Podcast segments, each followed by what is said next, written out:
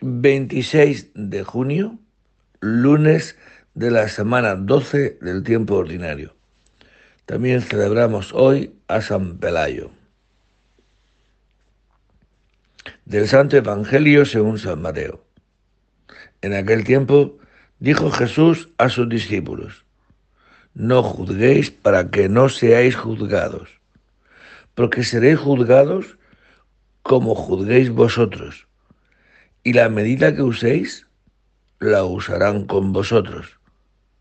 ¿Por qué te fijas en la mota que tiene tu hermano en el ojo y no reparas en la viga que llevas en el tuyo?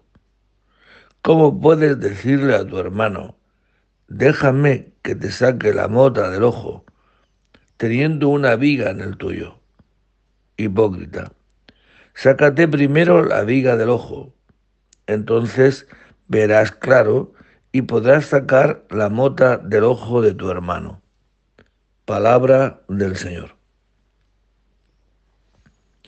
Bien, pues Jesucristo nos describe pues la realidad de nuestra existencia. Porque la oscuridad de nuestros pecados, porque nuestros pecados producen oscuridad, muerte, distorsión de la verdad.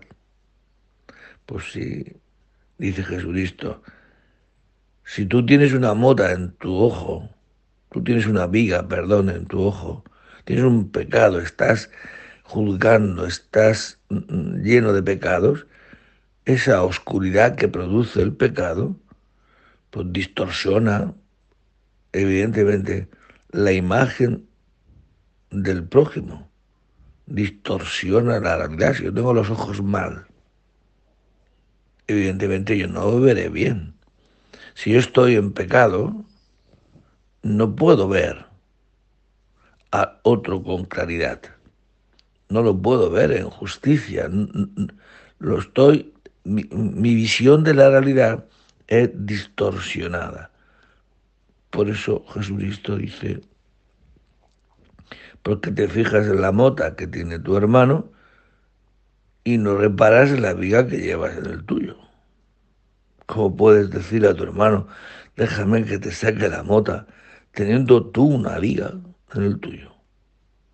Sácate primero la viga, ponte a bien, llénate de Dios y verás para sacar la mota del ojo de tu hermano. Y veremos al otro como ve Dios. ¿Cómo ve Dios al otro? ¿Cómo ve Dios a esa persona a la que juzgamos? ¿Cómo lo ve Dios?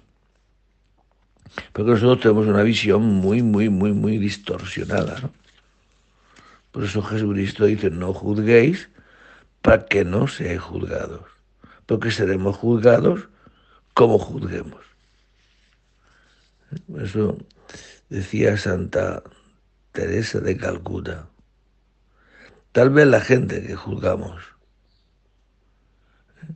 tal vez esa gente, sobre todo, que tengamos presente, dice ella, que Jesucristo se identifica con cada uno de esas personas a las que juzgamos.